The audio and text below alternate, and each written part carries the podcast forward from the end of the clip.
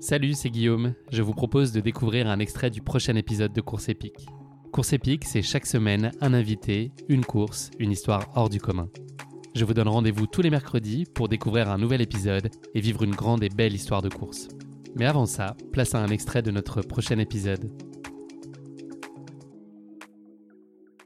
J'aimerais ça revenir sur la question que tu m'as demandé plus tôt, tu sais, quand je fais une course, est-ce que je me compte, est-ce que, est-ce que je la fais pour moi-même ou pour d'autres? Puis je pense que, tu sais, quand, tu es nouvelle dans le sport, puis justement, l'année 2017, j'étais, assez nouvelle, tu sais, puis je me suis alignée, tu sais, je me rappelle, je me rappellerai toujours à Quadwalk, je me suis alignée contre des gens, tu sais, Casey, Claire, Anna c'était trois personnes qui avaient gagné des grosses courses dans le monde de l'ultra, puis qui étaient très reconnues.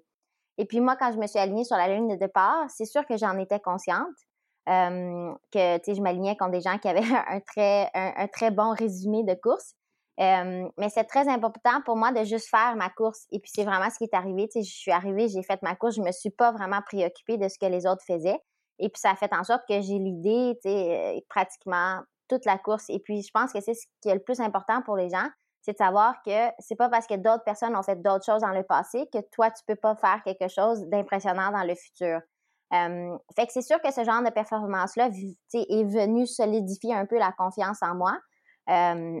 mais moi, ce que je voudrais dire à, à, les gens qui, nous écoutent, c'est surtout que prend, ça prend juste une bonne performance pour que tu fasses partie des que tu fasses partie des meilleurs. Puis je pense que c'est ce que c'est ce que j'aimerais dire à ce sujet-là. C'est sûr que ça a été surprenant pour moi un peu, mais d'un autre côté, tant et aussi longtemps que je faisais ma course, tu sais, au meilleur de mes habiletés, j'allais pas être déçue. Donc, tu sais, une première place euh, aux courses que tu as mentionnées, ça se prend bien.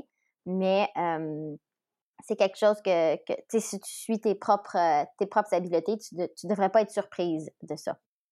Tu n'as pas d'entraîneur autour de toi? Est-ce que c'est un choix délibéré? J'imagine que oui. Qu'est-ce qui guide ce choix? C'est parce que tu considères que tu es suffisamment autonome et que tu te connais suffisamment bien pour être en capacité de t'entraîner? Est-ce que c'est pour euh, tenir à distance une espèce de forme quelconque de pression euh, extérieure. Qu'est-ce qui peut expliquer euh, ce choix-là? Ouais, ben, je te dirais que le choix premier, c'est, que moi, je fais, je fais l'ultra principalement pour le plaisir, puis pour, euh, pour en fait, je, je, fais, je fais les ultras principalement pour le plaisir, puis c'est ce que je veux garder. je veux être capable de dire oui aux plans qui me sont lancés. Je veux, je veux être capable, si je reçois un texte un soir, de dire OK, oui, je suis là demain matin, pas de problème même si c'est pas la meilleure chose spécifique pour mon training. Je pense que dans un certain sens, c'est ce qui fait en sorte que quand je suis en train de courir un ultra puis que je trouve ça difficile, ben c'est très facile pour moi de juste me retourner de bord puis dire non, mais je suis ici pour le plaisir, puis je continue à pousser puis advienne que pourra. Donc ça, c'est certain que c'est la première chose. mais en deuxième lieu, c'est sûr que ça faisait, tu sais, moi, j'ai commencé à faire de l'entraînement structuré depuis que j'ai comme 8-9 ans. Donc, je pense que la dynamique est différente que quelqu'un qui se rentre qui, commence en ultra puis qu'il n'a pas suivi un, certaine planification d'entraînement. Donc, c'est sûr que j'ai le bagage sportif en tant que, que j'accumule avec moi, à savoir comment bâtir un plan d'entraînement, euh, qu'est-ce qu'il faut suivre. Aussi, j'ai le bagage de mes expériences personnelles. J'ai eu beaucoup de blessures là, en 2017 jusqu'en 2022. donc, je suis la meilleure personne pour savoir où est ma limite. Puis, je, je, je commence à savoir quand est-ce que je dépasse la borne puis qu'il faut que je fasse certaines choses différemment.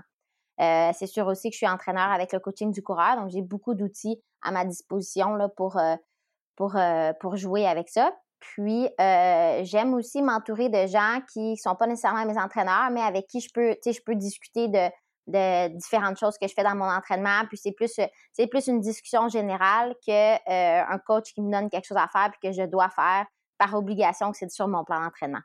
Tu l'as évoqué tout à l'heure, les, blessures ont fait partie de ta vie à, plusieurs reprises. Il y en a une qui a été euh, particulièrement marquante, qui a été euh, la, jambe que tu t'es cassée en fait avec une double fracture spirale mhm. du tibia péroné qui t'a tenu euh, longuement et longtemps éloigné des sentiers.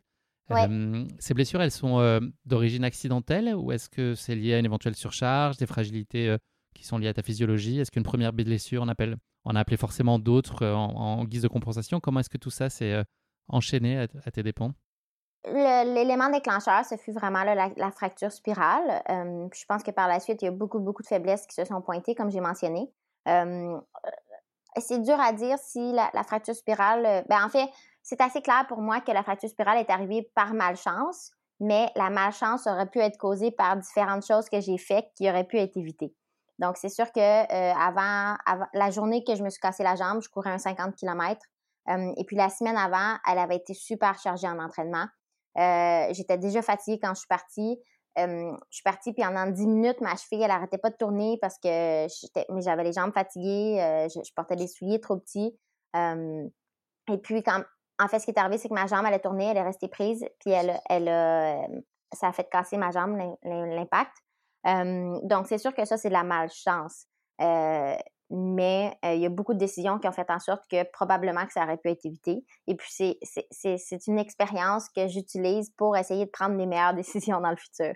Parce que être spontané puis dire oui à différentes choses, c'est très positif, mais ça peut être aussi négatif. Puis j'utilise ma blessure à la jambe pour me rappeler que c'est important de prendre les bonnes décisions au bon moment également.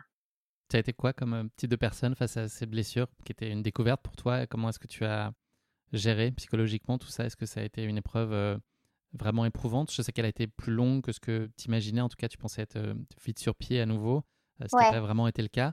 Donc ça, j'imagine, ça a été une, surprise vraiment très défavorable. Mais de manière générale, est-ce que tu t'es une battante et puis tu te projettes sur le ça ira mieux plus tard? Ou est-ce qu'il y a quand même un, temps d'acceptation qui est pas simple pour toi à vivre? Mais il y a eu un temps d'acceptation, mais je te dirais que j'ai essayé de vivre ou j'essaie toujours de, de, vivre le temps d'acceptation le plus rapidement possible, tout en respectant l'émotion que tu vis. C'est sûr que, en fait, ce qui arrivait, c'est que juste avant, c'est arrivé peut-être deux semaines avant l'UTHC 125 que j'étais supposée courir en, en 2018 c'est d'ailleurs pourquoi l'UTHC 125 a une aussi grosse importance pour moi parce que c'était vraiment quelque chose que j'étais quelque chose que je voulais aller compléter. mais j'avais vraiment un, gros un gros été devant moi là, après ça. Je m'en allais en Inde faire une course. Fait que c'est sûr que accepter tout ça, ça a été très difficile parce que ça a donné une tournure à ma vie qui était complètement différente. Par contre, dès que j'ai accepté ma blessure, j'étais capable de vraiment rester positive. et puis, je pense que c'est ce qui a fait en sorte que je m'en suis sortie par la fin. Là et puis, j'ai focusé beaucoup de mon attention sur différentes choses. Euh, donc, c'est sûr qu'une fois que la blessure est arrivée, puis j'ai compris que j'allais être en béquille pendant deux mois. et puis, le monde de la course à pied devait être oublié pendant au moins six mois. Euh, j'ai focusé mon attention ailleurs. Puis c'est là que je trouve qu'avoir une certaine balance dans ta vie, un certain équilibre, c'est super important. Donc, j'ai focusé beaucoup sur le travail. Euh, j'ai focusé beaucoup sur mes relations, la famille, les amis, des choses comme ça.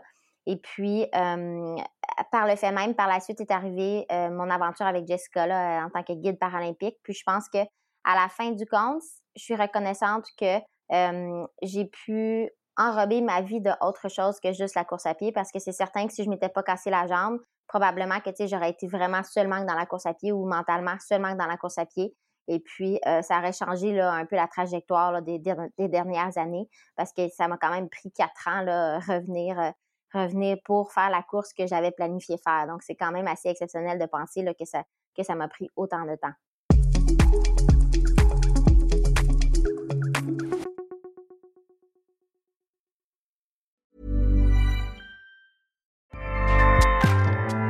ACAST powers the world's best podcasts. Here's a show that we recommend. This is Roundabout Season 2, and we're back to share more stories from the road and the memories made along the way. We're talking rest stops, if we're stopping to get gas. You will be timed. you will be for sure.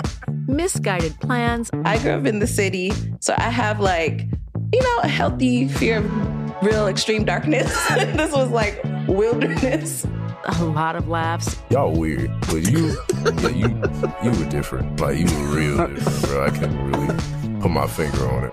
And so much more. Just goes to show that unexpected yeah. things sometimes are the best when it comes to a road trip. Roundabout Season 2, presented by Nissan, is live now with new episodes rolling out every Thursday. Listen and subscribe wherever you get your podcasts.